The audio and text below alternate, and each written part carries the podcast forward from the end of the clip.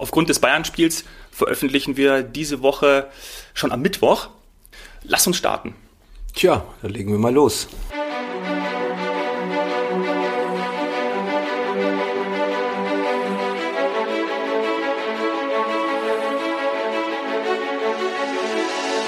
Herzlich willkommen zum Herz der Mannschaft, der Sky Sport Podcast mit Sky-Experte, Weltfußballer und ich sage das einfach mal so, Serge Gnabry-Fan Lothar Matthäus. Ja, Serge Gnabry macht Spaß, vor allem wenn er in London spielt und nicht gegen seinen Ex-Verein Arsenal, sondern gegen die Konkurrenten aus Tottenham und Chelsea. Äh, er trifft und trifft und trifft, äh, aber er trifft ja auch in der Bundesliga. Er hat äh, einen Riesensprung gemacht in den letzten Jahren, gute Ausbildung bei Arsenal genossen, dann richtigen Weg, einen kleinen Abstieg vielleicht vom Namen her, aber auf jeden Fall bekam er Spielpraxis und äh, hat vielleicht weniger aufs Geld geguckt, sondern auf seine eigene Karriere. Auch da ein gutes Management dahinter. Ich gehört, dass er mit seinem Vater sehr viel zusammenarbeitet und jetzt bei Bayern München, aber auch in der Nationalmannschaft eigentlich nicht mehr äh, wegzudenken. Auch bei Jogi Löw ist er ja gesetzt und äh, mit solchen Leistungen macht er nicht nur sich selbst glücklich, sondern auch vor allem die vielen, vielen Bayern-Fans, die gestern mitgefiebert haben, in Chelsea ein gutes Ergebnis zu erzielen. Das war eine richtige Ansage. Du hast es ja letzte Woche im Podcast und auch in den ganzen Interviews so ein bisschen prognostiziert, aber so eine starke Leistung, auch so insgesamt ein tolles hochwertiges Spiel. Ja, es ist natürlich so, äh, in solchen Spielen ist man natürlich nicht nur motiviert, das sollte man eigentlich in jedem Spiel sein, sondern auch fokussiert. Und das war man vielleicht gegen Baderborn nicht über 90 Minuten äh, als äh, Bayern München. Das war man aber auch in Köln schon in der zweiten Halbzeit nicht mehr. Mhm. Aber gestern wollten sie ja auch äh, sowas demonstrieren. Und diese Qualität hat die Mannschaft. Und äh, Chelsea gehört jetzt nicht mehr, und ich will jetzt den Sieg nicht schmälern, zur Creme de la Creme. Sie hatten viele Verletzungssorgen, die sie nicht kompensieren konnten. Äh, Pulisic, der ehemalige Dortmunder, ist verletzt, fällt verletzt aus. Dann Kandé, ein französischer Weltmeister, vielleicht einer der besten defensiven Mittelfeldspieler, äh, ist auch verletzt gewesen. Und äh, dann haben sie einfach junge Spieler, einen neuen Trainer, durften auf den Transfermarkt im letzten Jahr nicht so zuschlagen, wie sie gerne zugeschlagen hätten. Abramovic zieht sich zurück, äh, ist kaum mehr im Stadion zu sehen. Und da ist so ein bisschen der Glanz der alten Tage verloren gegangen bei Chelsea. Aber trotz alledem, man muss erstmal so eine Leistung über 90 Minuten bringen, wie es der FC Bayern gezeigt hat, äh, den Gegner beherrscht, den Gegner dominiert äh, und die Tore waren eigentlich eine logische Folgerung aufgrund der Leistung und der Spielverteilung mhm. äh, auf dem Platz und äh, über den Sieg auch in dieser Höhe gibt es äh, gar nichts zu diskutieren. Der war hochverdient, der hätte auch höher ausfallen können und äh, ist natürlich äh, wir können ja sagen, mit einem Bein im, im, Viertelfinale. Nein, sie sind mit beiden Beinen im Viertelfinale, weil auch äh, mit Hansi Flick einer da ist, der die Spieler immer wieder äh, zu Höchstleistungen treib, treiben kann, der sie im richtigen Moment äh, mit richtigen Worten erreicht und äh, deswegen hat die Mannschaft auch gestern ein, äh, ein fast perfektes Spiel abgeliefert. Man hat so bei der Auswechslung von Thiago gesehen, finde ich, wie Hansi Flick und Thiago sich herzlich umarmt haben, auch länger. Es war nicht eine normale Umarmung, man merkt so eine richtige Bindung. Ja, ein Glücksgefühl war natürlich. Äh, es macht den Spielern Spaß, solche Spiele zu spielen, wenn sie dann eben auch äh, mit solchen Ergebnissen enden. Und Hansi Flick ist ja ein Menschenfänger, da ist er schon häufig äh, diskutiert beziehungsweise geschrieben worden in den letzten Wochen und Monaten, dass er das kann. Das konnte er auch schon bei der Nationalmannschaft. Das konnte er auch schon, wie ich ihn, würde ich sagen, als Co-Trainer mit nach Salzburg genommen habe vor 14 Jahren. Da wusste ich schon, was Hansi Flick für Fähigkeiten hat. Natürlich hat er sich weiterentwickelt durch diese, durch diese zehn Jahre Nationalmannschaft äh, oder ja zehn plus minus mhm. äh, durch, äh, durch, durch diese Erfahrung Erfahrung, die er mit großen Spielern gesammelt hat. Er ist Weltmeister geworden mit äh, Jogi Löw und sein, äh, seiner Mannschaft und äh, äh, das sind natürlich äh, Dinge, die ihn keiner nehmen kann. Und die anderen Qualitäten auf dem Platz, wie man ein Spiel liest, wie man äh, eine Taktik äh, nach den Gegner ausrichtet oder eben auf seine eigenen Stärken achtet, ja, das kannte er schon, äh, wie ich ihn als Trainer, wie gesagt, äh, zu, bei, an meiner Seite hatte. Das wusste ich und dass er auch loyal ist, das wusste ich auch und äh, deswegen, wie gesagt, äh, jetzt nach dem Spiel, auf was wartet man noch beim FC Bayern? Ja. Also man kann ihn einen Vertrag hinlegen, weil vor allem, und das hast du gerade gesagt, Thiago umarmt, umarmt ihn, aber auch die Aussagen von Manuel Neuer, von Robert Lewandowski, von äh, Joshua Kimmich, und das sind ja die Führungsspieler. Äh, ich glaube, ihnen macht es so richtig Spaß, Fußball zu spielen, und man merkt eben auch, dass Ruhe wieder im Verein eingekehrt ist. Und diese Ruhe ist für mich das oberste Gebot, erfolgreich Fußball zu spielen. Mhm. Und einen möchte ich auch noch herausheben, Thomas Müller, der hat, gestern konnte man es auch wieder ganz toll sehen, wie er durch die freien Räume gewirbelt ist, immer anspielbar kuriose Szenen auch gehabt. Ein Wort von dir zu ihm? Ja, Thomas ist wieder der Thomas, äh, der eigentlich schon seit 15 Jahren ist, seitdem wir ihn kennen als Profi beim FC Bayern. Äh, er hat gute Laune, er hat Spaß am Fußballspielen und äh, das ist gerade für ihn sehr wichtig und natürlich gibt er auch dann lustige Interviews nach dem Spiel, wie gestern bei uns live in die Sendung. Aber wenn du natürlich sechs Wochen äh, vom Trainer nicht berücksichtigt worden äh, bist, wie es äh, vor vier, fünf Monaten bei Nico Kovac war, dann läuft er halt eben auch an der Kamera vorbei und hast keine Lust zu reden. Aber Thomas muss man Thomas sein lassen und dann äh, spielt er eben so, wie man sich das als Verantwortlicher wünscht und wie ihn die Fans gerne sehen. Mhm. Gleich haben wir noch eine, eine Zuhörerfrage. Ähm, vorher möchte ich noch zu dem zweiten Spiel kommen gestern, Neapel gegen Barcelona. Auch ein sehr gutes Spiel, wie ich fand. Ja, ich war natürlich mehr fokussiert auf Bayern, mhm. aber natürlich habe ich so mit einem Auge auch äh, das Spiel in Neapel verfolgt. Äh, Messi verfolge ich ja eigentlich immer war gestern nicht so im Spiel, hat man wieder gesehen, die Defensivkünstler aus Italien, speziell da im gestrigen Fall äh, SSC Neapel, sie haben die Räume eng gemacht, sie haben Messi jetzt nicht Mann gedeckt, aber sie haben ihm im Kollektiv, haben sie ihn äh, eben eigentlich weitgehend aus dem Spiel genommen und deswegen auch da bei Barcelona Sand im Getriebe. Ist eine unangenehme Mannschaft, äh, Neapel, äh, sind giftige Spieler, äh, liegt vielleicht auch an, am Trainer, an Gattuso, der ja auch äh, ein, äh, ja, ein Jens Jeremis-Typ war, wenn viele sich in Italien nicht auskennen sollten. Aber Gattuso ist so ein kleiner Terrier auf der Sechs und äh, so hat auch die Mannschaft gestern gespielt. Sehr, sehr eklig. Äh, natürlich technischer Fußball äh, wird in Neapel nicht unbedingt ganz groß geschrieben, obwohl dass sie gerade mit Mertens, den Torschützen von gestern, und in Senje zwei Riesenspieler da in der Offensive haben. Äh, sie haben das gemacht, was sie können, haben Barcelona aus dem Spiel genommen, aber Barcelona hat dann wieder diese Qualität eigentlich mit einer echten und richtigen Chance, mit einer gut herausgespielten Chance, dann eben auch das wichtige Ausgleichstor zu machen. Mhm. Aber und Dries Mertens trifft ja aktuell auch äh, am laufenden Band. Ja, und äh, er ist ja auch schon ein bisschen älter, 32, war im Winter eigentlich zum Verkauf gestanden, hätte für eine einstellige Millionensumme gehen können, äh, war auch, äh, so viel ich weiß, äh, bei Borussia Dortmund so ein bisschen im ja. Gespräch äh, mit äh, seiner Erfahrung, aber natürlich hat Dortmund äh, eine andere Zukunftsorientierung. Äh, ja, er ist ein super Spieler, er ist schnell, er ist trickreich, er hat Erfahrung und hat vor allem einen guten Abschluss und äh, das zeigt auch wieder. Ich glaube, er ist jetzt Rekordspieler in einigen äh, Fällen bei SSC Neapel, betrifft es die Tore, betrifft es die Spiele. Er ist wichtig für diese Mannschaft und äh, wenn er so weiterspielt, äh, glaube ich, wird es nichts aus einem Transfer, obwohl sein Vertrag ja ausläuft, sondern äh, Neapel sollte sich dann bemühen, mit ihm weiterhin zu verlängern. Mhm. Jetzt haben viele gefragt, wie du das Rückspiel Chelsea gegen Bayern tippst. Du hast gerade schon gesagt, klar weiter. Magst du eine Prognose abgeben? Ja, wir brauchen nicht über ein Ergebnis reden, aber ich gehe auch davon aus, dass äh, Bayern, weil eben das ein Spiel ist, wo man im Fokus steht. Das wird ja eigentlich erstens mal auch international übertragen, die Champions League. Und dann ist es halt was anderes, wenn du gegen so einen namentlich starken Club spielst wie Chelsea.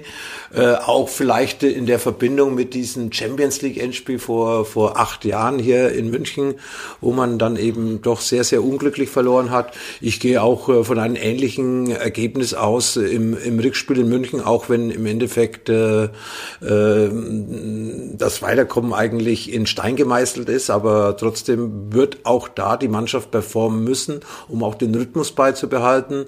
Äh, und äh, Sie wissen, das Stadion ist voll und äh, wie gesagt, da ist vom Namen her nach wie vor ein, ein großes Spiel, obwohl, wie gesagt, die große Mannschaft oder die große Zeit von Chelsea liegt eben schon ein paar Jahre zurück. Ja.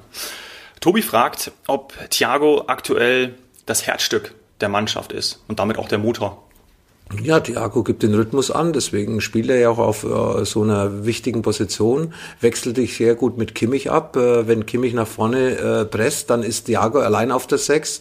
Wenn Kimmich auf der Sechs ist, presst Thiago mit Müller. Also die spielen ja meistens im Gegenpressing mit einem 4-1-4-1-System. Lewandowski ganz vorne, da vier, vier, dahinter vier offensive Spieler.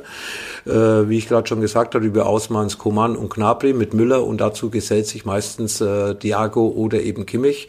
Äh, ballsicher war er schon immer, spielintelligent war er sicher, äh, war er schon, äh, war er auch schon immer. Also er ist ein überragender Kicker, hat eine tolle Ausbildung in Barcelona genossen und natürlich, äh, wenn er so spielt, auch in so wichtigen Spielen, mhm. Das hat man ihn ja auch ein bisschen so vorgeworfen, dass er dann untergegangen ist.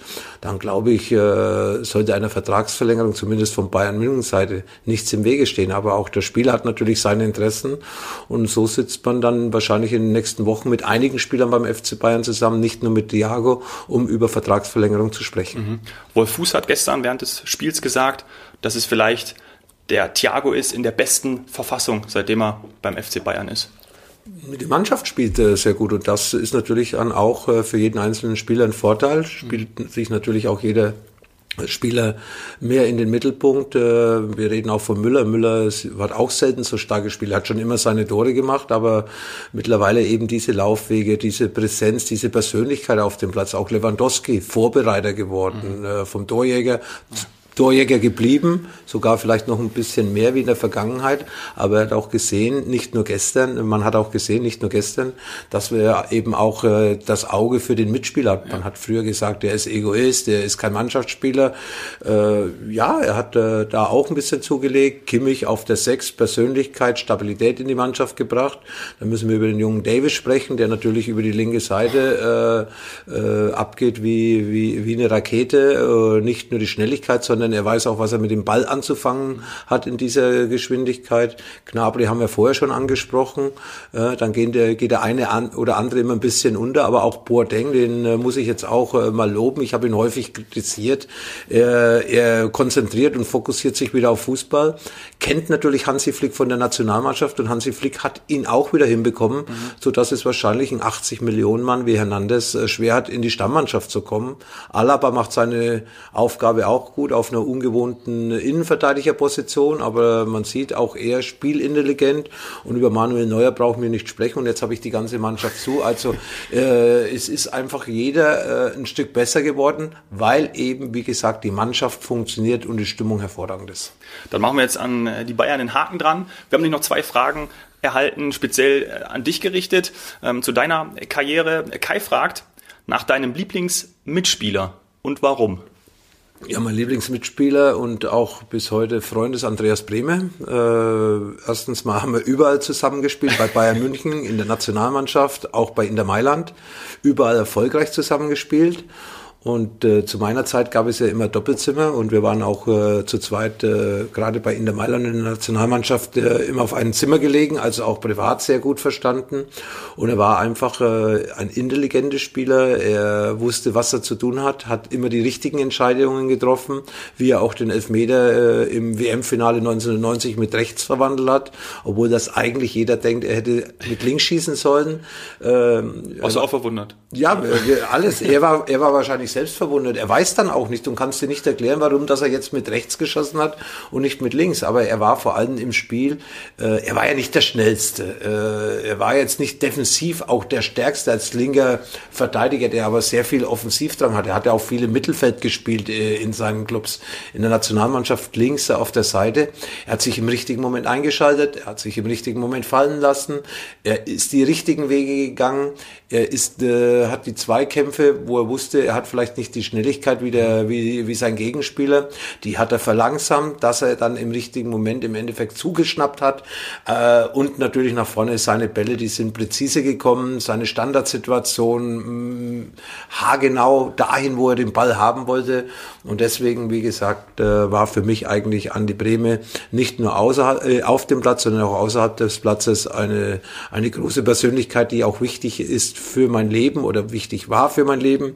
Wie gesagt, äh, ich habe nach wie vor guten Kontakt mit ihm und äh, das freut mich, dass äh, auch diese Freundschaft über diese lange Zeit nach der Karriere hinaus äh, eigentlich uns prägt. Mhm. Habt ihr euch dann eigentlich abgesprochen, wo ihr gesagt habt, hey, äh, ich bin habe Interesse, zu dem Club zu gehen, die fragen mich an und dann äh, ist, euch gibt es sozusagen nur im Doppelpack? Nein, er ist ja dann auch nach Kaiserslautern zurück und nicht nach München, aber äh, ganz offen und ehrlich muss ich sagen, dass der Transfer äh, nach Italien, äh, es war meine Idee, weil äh, in der Mailand äh, hat noch Spieler gesucht und äh, sie haben Andreas Brehme gar nicht auf dem Zettel gehabt und ich habe und ich wusste natürlich, weil ich mit Andi zusammen hier gespielt habe, ich wusste auch, wie der FC Bayern äh, denkt, äh, war ja ein Umbruch 1988, äh, wo hier Olaf Dohn, Stefan Reuter, Roland Kramer gekommen ist und äh, die Altgedienten wie Norbert Eder, wie Jean-Marie Pfaff, wie Norbert Nachtwey, Andi Breme und ich äh, ähm, so ungefähr ein bisschen Platz gemacht haben für diese Spieler. Und da wusste ich natürlich, dass äh, man mit Andi hier nicht unbedingt mehr plant und das habe ich bei Inter Mailand hinterlegt und habe gesagt, den sollten Sie unbedingt holen. Es ist ein guter Spieler, äh, kostet sehr wenig. Ich glaube, der hat äh, rund eine Million äh, D-Mark Ablöse gekostet.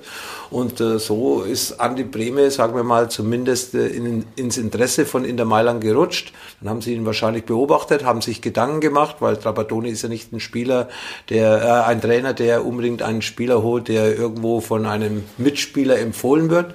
Aber auch er hat seine Qualitäten erkannt und Andi war im ersten Jahr in Italien in der Serie A der beste Spieler der Liga, ist zum besten äh, Spieler der Liga gewählt worden und das hat er auch verdient damals. Wir sind auch Meister geworden. Können Sie dir bei Inter ja, sind Sie wahrscheinlich immer noch dankbar.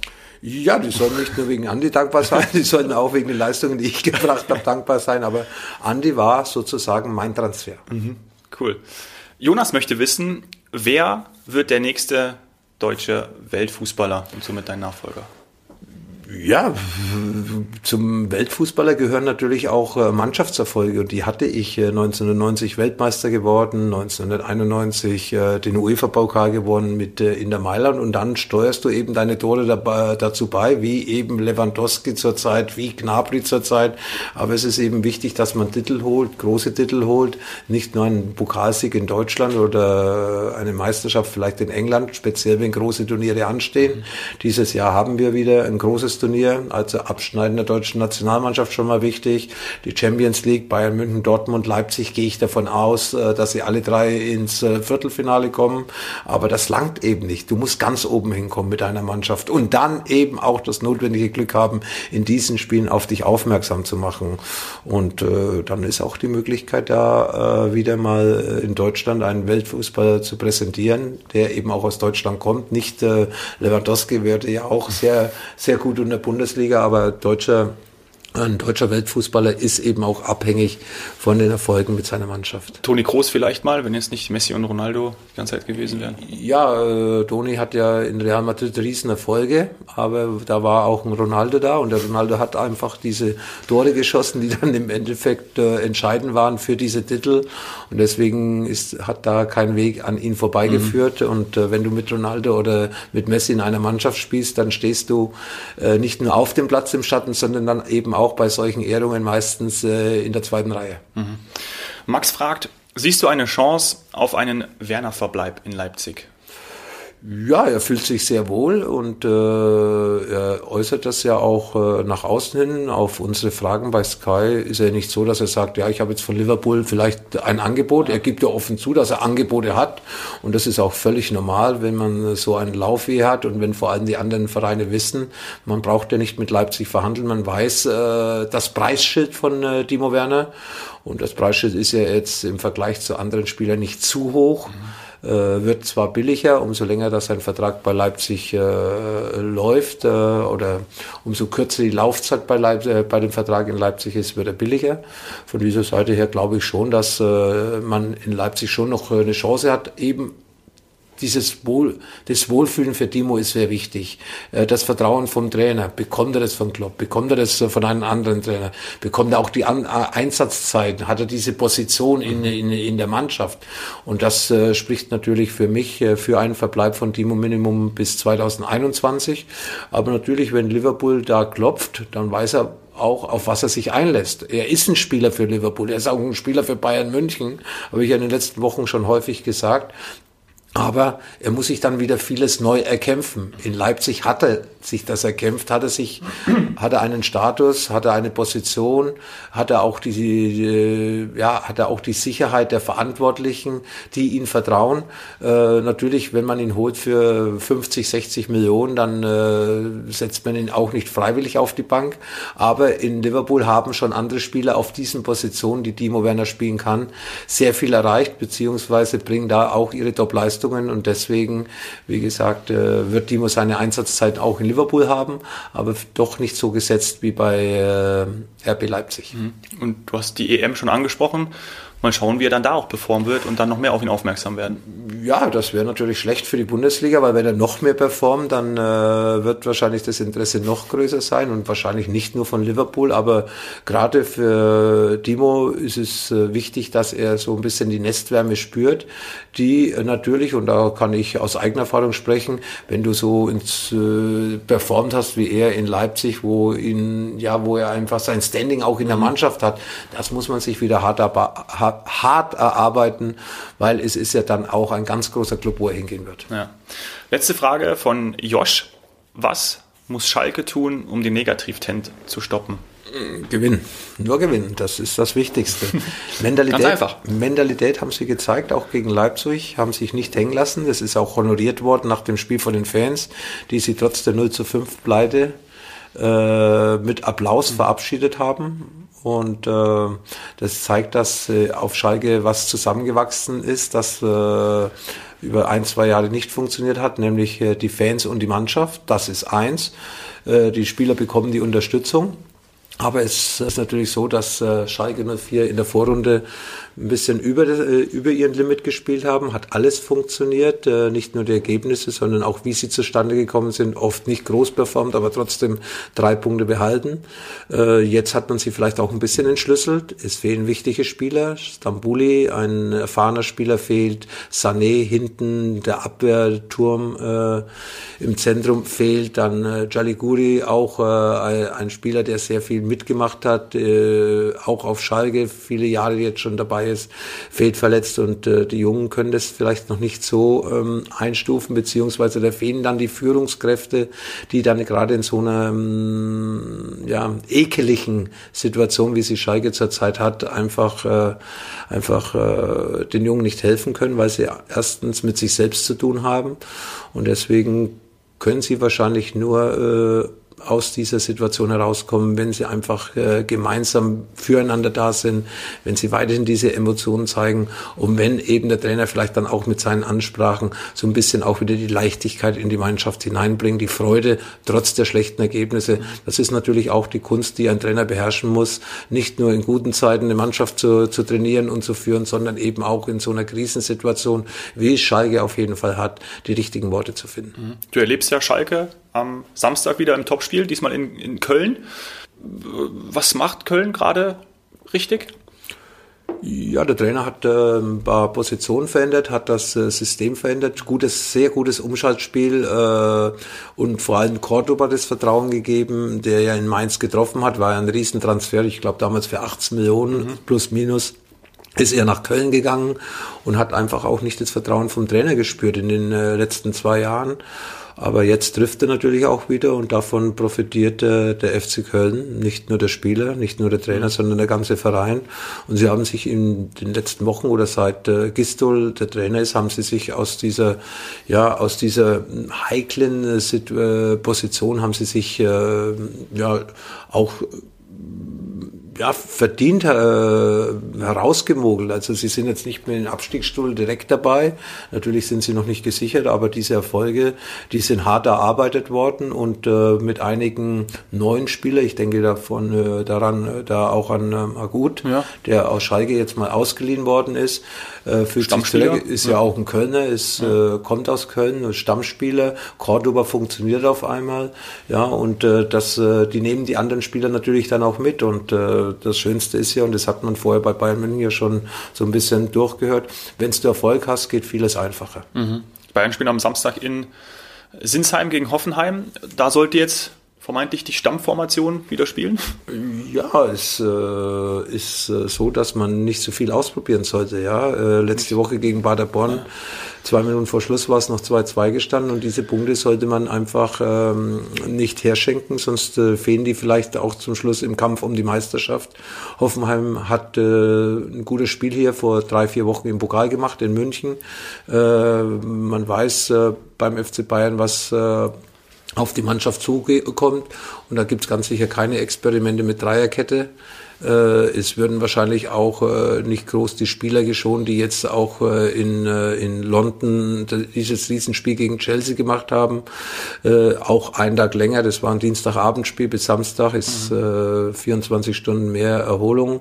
Und von dieser Seite her glaube ich schon, dass Minimum so neun Spieler, die jetzt aufgelaufen sind in London, auch in Sinsheim in der Anfangsformation stehen werden. Mhm. Dortmund spielt zu Hause. Koman spielt ganz sicher nicht. ja. Da ist er mal wieder verletzt. Ja, leider. Äh, Coutinho, ja, Coutinho kann über Außen kommen. Ja, ja, kann Coutinho über Außen kommen. Äh, kann aber auch Müller über Außen spielen. Gnabry dann links, Müller rechts und vielleicht ein Goretzka in die, in die Mitte, ja. was ja auch schon in den letzten Wochen so ja. die Erfolgsformel war, wie äh, Koman verletzt mhm. war. Er verletzt sich leider sehr häufig. Gestern diese Muskelverletzung. Hofft natürlich, dass es nichts Schlimmeres ist. Aber das könnte dann schon mal äh, vorne diese Formation sein. Thiago und Kimmich lässt man nicht weg, weil man weiß vor allem, wie stark Hoffenheim ist ist, äh, welche Spielqualität sie haben. Und äh, deswegen glaube ich, gibt es keine Zeit und keine Möglichkeit äh, zu experimentieren, weil wenn das schief geht, äh, wenn ein Trainer sowas probiert, dann äh, ist es ein Bumerang. Und äh, es fällt natürlich auf den Trainer zurück. Ja. und äh, wichtig ist, dass man gewinnt. Und äh, am besten gewinnt man, wenn man eben auch dann äh, die eingespielte Mannschaft zusammenlässt, sobald, äh, solange es äh, die Trainingssteuerung zu, zulässt, äh, die Fitness der Spieler. Äh, da kann ich nicht hineinschauen, da bin ich zu weit weg, aber ich glaube, dass Hansi Flick jetzt so ein bisschen seine ersten 13, 14 Spieler, Feldspieler gefunden hat, denen er absolut Vertrauen schenkt. Mhm. Wie würdest du aus Freiburger Sicht in Dortmund spielen? Freiburg spielt ja eigentlich immer, versucht nach vorne zu spielen, kompakt, äh, äh, haben ja nichts zu verlieren spielen ja eigentlich eine überragende Saison. Zu Hause haben sie sogar ein paar Punkte liegen lassen, sonst wären sie noch weiter ja. oben. Auch letztes Wochenende gegen Düsseldorf hätte man ja auch nicht unbedingt zu Hause verlieren müssen. Aber da sieht man, dass, äh, wie gesagt, die Bundesliga auch äh, äh, nicht von der Tabellensituation abhängt, sondern dass man wirklich Woche für Woche fokussiert spielen muss. Äh, die Düsseldorfer waren im Abstiegskampf, waren vielleicht da in Freiburg ein bisschen fokussierter, aber äh, Freiburg äh, spielt äh, ihren Stil spielt ihr System und äh, du musst auch in Dortmund mutig nach vorne spielen können, musst äh, Nadelstiche setzen können, weil gerade Dortmund sich äh, als Mannschaft mit diesen zwei Neuzugängen, Emre Can und Haaland äh, gefunden hat. Die Position, die Mentalität hat vielleicht ein bisschen gefehlt in den letzten eineinhalb Jahren. Und gerade diese beiden Spieler ist ja nicht nur Qualität, sondern ist auch große Mentalität da. Vor allem, wenn es mal nicht läuft, dieser Wille, das Tor vorne zu machen von Haaland, Emre Can, der dann auch seine Mannschaft mitreißt, wenn es mal nicht so äh, läuft oder auch äh, den Gegner mal auf Deutsch gesagt abgrätscht, weil eben irgendwo ein bisschen Aggressivität rein muss, die ab und zu mal gefehlt hat in Dortmund, weil nur mit Schönspielerei kannst du keine Titel gewinnen. Und äh, da hat sich was getan im Winter, gute Einkäufe, die aber auch liefern und das ist das Wichtigste. Mhm. Lass uns noch fix auf den äh, Abstiegskampf schauen. Und wenn ich mir die Tabelle ansehe, beziehungsweise auch die Partien jetzt am, am Wochenende, am Freitag spielt schon Düsseldorf, aktuell 20 Punkte gegen Hertha, 26 Punkte. Am Samstag äh, Paderborn gegen Mainz, auch ganz spannend, 16 Punkte Paderborn, 22 Mainz. Die Bremer dann am, am Sonntag gegen Frankfurt, 17 Punkte. An dem Wochenende kann schon kann schon ein bisschen was passieren. Ja, es könnte eine Vorentscheidung ja. passieren, wenn die, äh, wenn äh, zum Beispiel äh, Hertha BSC gewinnen sollte in Düsseldorf, dann mhm. sind es äh, neun Punkte Abstand. Das ja. ist dann schon eine Menge. Das, äh, Hertha könnte sich mit einem Sieg befreien, aber bei einer Niederlage in Düsseldorf sind sie dann voll dabei. Also das sind schon typische Abstiegsendspiele, würde ich sagen. Auch Paderborn, äh, ja, ein wichtiges Spiel gegen Mainz, Werder Bremen gegen Frankfurt. Ja, ja das sind wichtige wichtige Spiele, vor allem sind es Heimspiele. Ja. Aber man hat ja auch gesehen, gerade bei Bremen, zu Hause bringen sie nichts zustande, schießen sie ja nicht einmal mehr Tore. Wir reden gar nicht von Punkten, wir reden hier von Toren. Also gerade Bremen steht da enorm unter Druck, weil Bremen war wahrscheinlich eine Mannschaft, die vor der Saison nicht mit einer, mit einer so einer Tabellensituation gerechnet hatte. Bei Paderborn und Düsseldorf musste man sich auf Abstiegskampf einstellen, auch wahrscheinlich bei Mainz. Und äh, der einzige Vorteil in Bremen ist, dass man wirklich noch Ruhe behält, auch was die Medien, die Fans mhm. betreffen, äh, betrifft. Sie stehen immer einzigartig hinter ihrer Mannschaft. Es ist ja nicht das erste Mal, wo Bremen in den letzten fünf Jahren äh, so eine Situation äh, erlebt. Äh, natürlich äh, haben sie immer mehr Punkte gehabt, aber sie waren auch schon das eine oder andere Mal nach der Vorrunde im Abstiegskampf verwickelt. Und äh, ja, die brauchen jetzt alle Punkte. und äh, das ist ein spannendes äh, Wochenende und äh, das ist das Schöne auch in der Bundesliga. Nicht nur oben, nicht nur Europa League Plätze, sondern vor allem auch unten Dra Dramatik pur. Ja. Und vor allen Dingen, wenn jetzt Bremen gegen Frankfurt spielt, je nachdem wie das ausgeht, nächste Woche, äh, unter der Woche, DFB-Pokal, treffen die beiden ja wieder aufeinander.